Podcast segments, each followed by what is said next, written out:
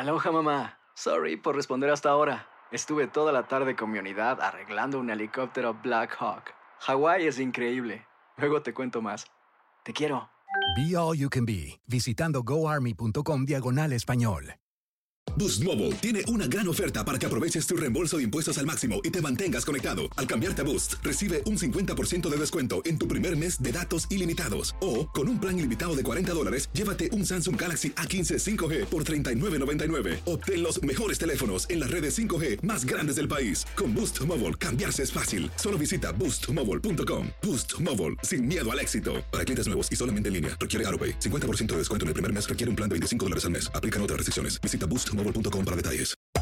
Hacer tequila, Don Julio, es como escribir una carta de amor a México.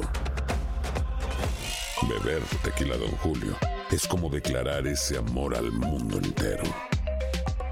Don Julio es el tequila de lujo original, hecho con la misma pasión que recorre las raíces de nuestro país. Porque si no es por amor, ¿para qué? Consume responsablemente. Don Julio Tequila, 40% alcohol por volumen, 2020. Importado por Diageo Americas, New York, New York. Si no sabes que el Spicy McCrispy tiene Spicy Pepper Sauce en el pan de arriba y en el pan de abajo, ¿qué sabes tú de la vida? Para, pa, pa, pa.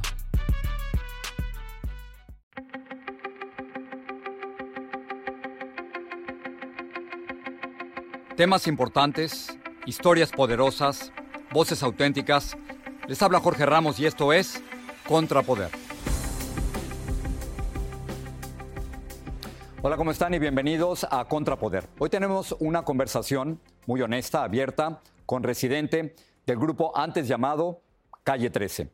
Residente durante los últimos dos años ha tenido una experiencia muy interesante, muy importante, porque se hizo su análisis genético del ADN y después, durante dos años, recorrió el mundo para encontrar sus orígenes y sus antepasados. La conversación con René o con Residente casi siempre tiene que ver con motivos políticos y particularmente cuando se trata del caso de Puerto Rico tras el paso del huracán María. Este es Residente. René, muchas gracias por regresar aquí al programa. Gracias, gracias Jorge, un placer. Gracias, René. Poco después de que pasara el huracán María por Puerto Rico, tú saliste a ver lo que había ocurrido en la isla y filmaste lo siguiente. Vamos a verlo. Venimos aquí a, traer ayuda, pero estamos, tenemos que cruzar y no, está difícil. Pero todo esto es por el huracán. Esto es lo que no vio Donald Trump y su gente y lo que el gobierno de Puerto Rico no, no le presentó. No le presentó al estúpido eso. Esto. Le llamas estúpido al presidente de los Estados Unidos y dices que el gobierno de Puerto Rico no le quiso presentar el panorama total de la isla. ¿Por qué, René? Bueno, en aquel momento eh, me imagino que, que fue para tratar de quedar lo mejor posible, no sé. Este, creo que a mí me parece, empezando, creo que lo que está pasando en Puerto Rico, a pesar de que estamos pasando por una catástrofe, están ha, unificado al país eh, de una forma especial, eh, pero sí sigue la competencia política siempre detrás de todo. Hay como una competencia política de quién, qué partido político ayuda más en lugar de, enfocarse en ayudar y ya sin pensar en, en politiquería. Este, y pues creo que el, que el gobernador de Puerto Rico es una persona que, que no es una persona mala, que es una persona con buenas intenciones. Lo conozco y, y es un tipo que no es malo, que es bueno. Este, pero no me parece que, que ha demostrado quizás el liderazgo para parársele de frente al gobierno de los Estados Unidos y decirle este, lo que han hecho, que ha sido bien poco o, o casi nada, la ayuda ha sido bien poca, mínima, y ha sido... Y, y fíjate que, no es, que es el gobierno, que no es la gente, porque hay norteamericanos, estadounidenses allí que están ayudando con todo el corazón, que yo los he visto este, de diferentes organizaciones sin fines de lucro. O sea que no es la gente, sino que es el gobierno René. más bien. El gobierno de Estados Unidos no, no se ha portado bien. Ajá. Eh, Tú has calificado al- al gobernador de Puerto Rico, Ricardo Rosselló, cito como una persona buena, que dentro de su cabeza quiere lo mejor para la isla, pero también lo criticas y dices, tiene que ser mucho más fuerte a la hora de defendernos como país. ¿A qué te refieres? Pues, mano, cuando un ejemplo que este, el más, el más simple y, más obvio fue cuando llegó Donald Trump, que lo que hizo fue de faltarnos el respeto a todos los boricuas, a todos los puertorriqueños, no solo por tirar los rollos de papel de inodoro y que eso fue la imagen que agarraron, este, porque después lo defendieron con que pues era lo que tenía a la mano y no sé, sino la manera con, eh, en la que él se estaba dirigiendo hacia nuestro gobernador y a la primera dama, que era como una condescendencia, como si fueran nenes chiquitos, pequeños, como si le estuviera hablando a un niño de cinco años. Y, todo lo que él decía pues era aceptado y aguantado y de verdad que no, que eso no, que no todos los puertorriqueños pensamos así, que hay puertorriqueños que nos sentimos orgullosos de nuestro país y que no permitiríamos nunca que llegue alguien a hablarnos de esa manera. Este, la ayuda, la ayuda que han mandado para mí ha sido pues estratégicamente pensada para mantener la colonia. Si tú te fijas, son pocas las organizaciones eh, sin fines de lucro que han, que han, que han llevado este, en lugar, pues llevan más militares, que está bien porque hay militares que vienen con todo el amor a ayudar y hay otros pues que vienen con, que, vienen con otra con la frialdad de la guerra. Este, entonces, este, pero es parte de ese plan del militar darte agua, el militar darte comida, de mantener todo este, este, con esa, con esa lógica de de seguir siendo una colonia, ¿entiendes? De te, ha cambiado... esa es la única figura que tenemos.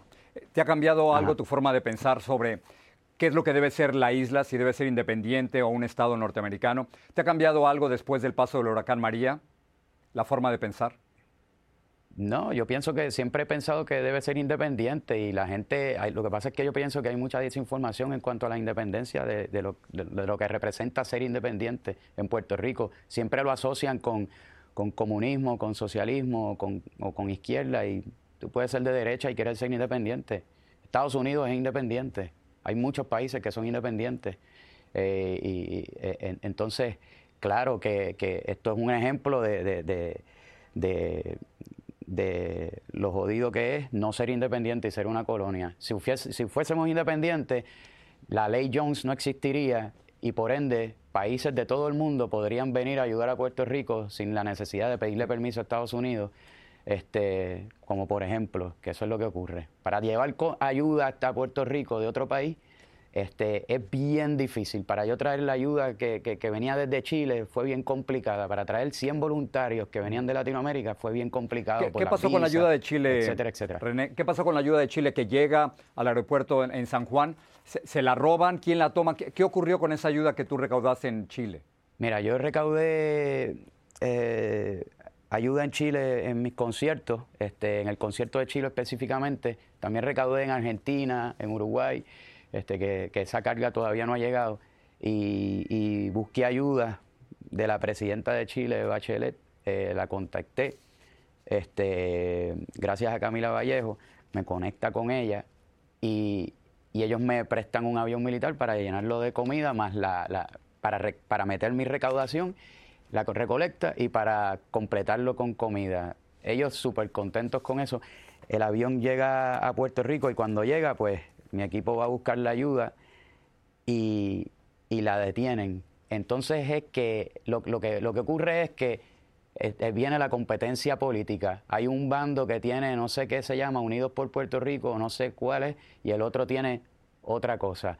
Este, y todos quieren pues la ayuda, la, ayuda que llega, agarrarla y llevársela. Este, y mi idea era, la idea mía, que es lo que he hecho siempre, es, desde que empecé a ayudar en Puerto Rico, es llevar la comida y yo mismo llevársela o directamente mi equipo llevársela para que llegue rápido, porque ese es el problema, que no llega, eh, no, está, no está haciendo rápido la ayuda. Así como la electricidad, que llevamos ya un mes y medio o más sin luz, pues así mismo está pasando con la comida. No llega, en vez de llegar al siguiente día, llega dos semanas después. Y esa, esa es la diferencia entre pasar hambre y no pasar hambre. Entonces, pues se llevaron, no nos dejaron llevar la comida hasta que yo puse un tuitazo ahí, que puse un tuit y ahí nos dejaron. Este, creo que el tuit tuvo mucho que ver. Y entonces, este, pues parte de la, del problema es ese, que, se, que, tienen esa competencia política y llegó ahí el cónsul eh, de, de Chile en Puerto Rico a faltarle respeto a mi equipo con el secretario de auxiliar de Relaciones Exteriores también, tratando de, pues eso. Al final nosotros repartimos las cajas que nos dejaron llevar y las demás siguen ahí en el aeropuerto sin ser repartidas. Y ese es el problema, que hay como un ¿Siguen todavía esas cajas ahí en, el aeropuerto? Porque siguen sin ser repartidas, René. Siguen ahí en... Hace, hace dos días me mandaron una foto de las cajas ahí sin ser repartidas. Por alguna razón, quizás ellos las están organizando, quizás, ¿sabes? Es, la, la isla está pasando por una situación complicada lo que pasa es que entre la actitud que ellos asumieron para con mi equipo eh, y, lo que estoy viendo que está pasando, que no se han entregado, creo que es más que un desorden. Creo que hay, hay un desorden, más a la misma vez hay una cuestión política que se está jugando, que, quieren darle a sus respectivos alcaldes de sus partidos para que ellos lleven la comida ellos mismos y luzcan bien frente a sus pueblos, para que en las próximas elecciones voten por ellos. Todo es una politiquería en lugar de de repartir ayuda y ya, y no estar pensando en eso y ayudarse, trabajar juntos. Este, y vuelvo y te digo, no te estoy diciendo que la culpa sea eh, específicamente en este problema del gobernador ni nada. De hecho, cuando fui autuado, este, luego de, un mensaje que puse en Instagram, el gobernador me llamó y me dijo, mira, necesitas, ¿qué necesitas? Yo necesito, yo le dije, necesito una escorta para llegar rápido autuado a llevar un alimento, porque era por la noche y al otro día me iba de viaje. Y él me puso la escorta, ¿entiendes? Que, que no es que él no quiera ayudar o lo que sea, es que creo que hay como un desorden y pues hay gente politiqueando, también dañando el asunto. Siempre que conversamos tú y yo acabamos hablando de política y contrario a otros artistas que prefieren hablar de su música, tú y yo siempre acabamos hablando de política. Así que vamos a tratar de hablar un poco de, tratamos un poco de hablar de, música. Estás nominado para nueve Latin Grammys, pero parece ser, y lo has criticado, que la manera en que muchos artistas ahora se promueven es diciendo, tengo eh, número de seguidores o el número de plataformas digitales y tú dices que aún existe espacio, te estoy citando, para, que para artistas que navegan en contra de la corriente. ¿Cómo navegas tú en contra de la corriente? Pues de la manera en que lo estoy haciendo, este, haciendo, no debería estar navegando en contra de la corriente, pero, pero pues parece que hacer el arte que uno siente y, tratar de ser honesto, totalmente honesto con lo que uno, con las cosas que a uno le va afectando, en el camino este, es navegar contra la corriente. Pues porque no te van, no te van a sonar en la radio, porque no vas a tener un montón de, de, ayuda eh, eh, dentro, de la, dentro de la música. Este, entonces, eso pues es navegar contra la corriente. Yo trato de mantener un balance y, y nunca me voy este, completamente para un lado este, demasiado inaccesible al público. Siempre me he mantenido accesible y pues yo tengo un público que me llena los conciertos y para mí eso es lo que eso es lo que importa. ¿Cómo, que funciona eso, Que entiende el trabajo. ¿Cómo, funciona eso? Por supuesto, has hecho un documental que se llama Este Residente, tienes un CD que se llama Residente, pero si no estás siguiendo las reglas del juego, si no te tocan en la radio, si no tienes auspiciadores, ¿cómo llenas estadios? ¿Cómo te sigue la gente? ¿Qué haces? ¿Qué estás haciendo tú Pues- distinto a otros pues, artistas? mano, yo, yo creo que la gente ha identificado ese, ese grado de honestidad y como hay tan poco en el camino, pues se, se, se unen a, a lo que está pasando con, con- con mi música. Creo que tiene que ver con eso, con que identifican que sienten la necesidad de, de algo distinto este, y, y también creen en lo que uno está diciendo y, y- y- creen en el, en el arte que uno está tirando. Lo sienten, lo sienten honesto y, te, te apoyan. Y pues esa es la, por eso yo pienso que es que es muy, muy raro lo que está pasando hoy en día, que hoy, hoy en día es más relevante un tipo que tiene un millón de seguidores que dice cualquier estupidez que un tipo que tiene 10.000 seguidores en Instagram y dice cosas coherentes. Y eso es triste que pase, como que esa relevancia es triste y pasa en la música también. No, no, no, no va por la música. La gente no pone mi tema tal, la gente pone números, pone 150 millones de views. No te ponen el tema o lo escribí cuando pensé en esto, la música la compuse con esto. Todos son números. Lo sonaron tantas veces, es tan número tal. Se convirtieron en números, en cifras. Y yo creo que la gente, al menos mi público, que es grande porque llena los estadios igual que, que los que suenan en la radio, este, entienden eso. Y, pues, Termino con esto, es. René, la última vez que conversamos me dijiste que te hiciste una prueba genética del, del ADN. Estuviste durante dos años viajando por Siberia, Rusia, China, el Cáucaso, África Occidental. ¿Qué aprendiste de ti? Este, pues hermano, aprendí que, que de mí, además de que vengo de todas partes del mundo, como todos los seres humanos, y que todos venimos de África, inclusive Trump y su mamá vienen de África, aprendí que, que, que somos más iguales que distintos, aunque tenemos diferencias y crecimos en diferentes medios ambientes, este, somos este, somos parecidos como seres humanos, este, rítmicamente, eh, emocionalmente. Así que nos molestamos de lo mismo, de, de- de cosas parecidas, nos alegramos con cosas parecidas. Este, parece simple, pero pues, pues a veces uno tiene que viajar por dos años para darse cuenta de cosas básicas como esa. René Juan Pérez Joglar, gracias por estar con nosotros. Gracias, gracias. Un Hasta luego.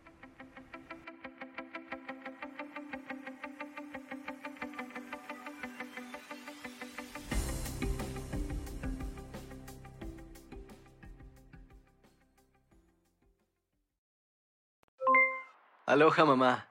¿Dónde andas? Seguro de compras. Tengo mucho que contarte. Hawái es increíble. He estado de un lado a otro con mi unidad. Todos son súper talentosos. Ya reparamos otro helicóptero Blackhawk y oficialmente formamos nuestro equipo de fútbol. Para la próxima te cuento cómo voy con el surf y me cuentas qué te pareció el podcast que te compartí. ¿Ok? Te quiero mucho.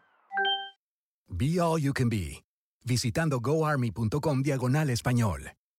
Boost Mobile tiene una gran oferta para que aproveches tu reembolso de impuestos al máximo y te mantengas conectado. Al cambiarte a Boost, recibe un 50% de descuento en tu primer mes de datos ilimitados. O, con un plan ilimitado de 40 dólares, llévate un Samsung Galaxy A15 5G por $39.99. Obtén los mejores teléfonos en las redes 5G más grandes del país. Con Boost Mobile, cambiarse es fácil. Solo visita boostmobile.com. Boost Mobile, sin miedo al éxito. Para clientes nuevos y solamente en línea, requiere AroPay. 50% de descuento en el primer mes requiere un plan de 25 dólares al mes. Aplican otras restricciones. Visita para detalles.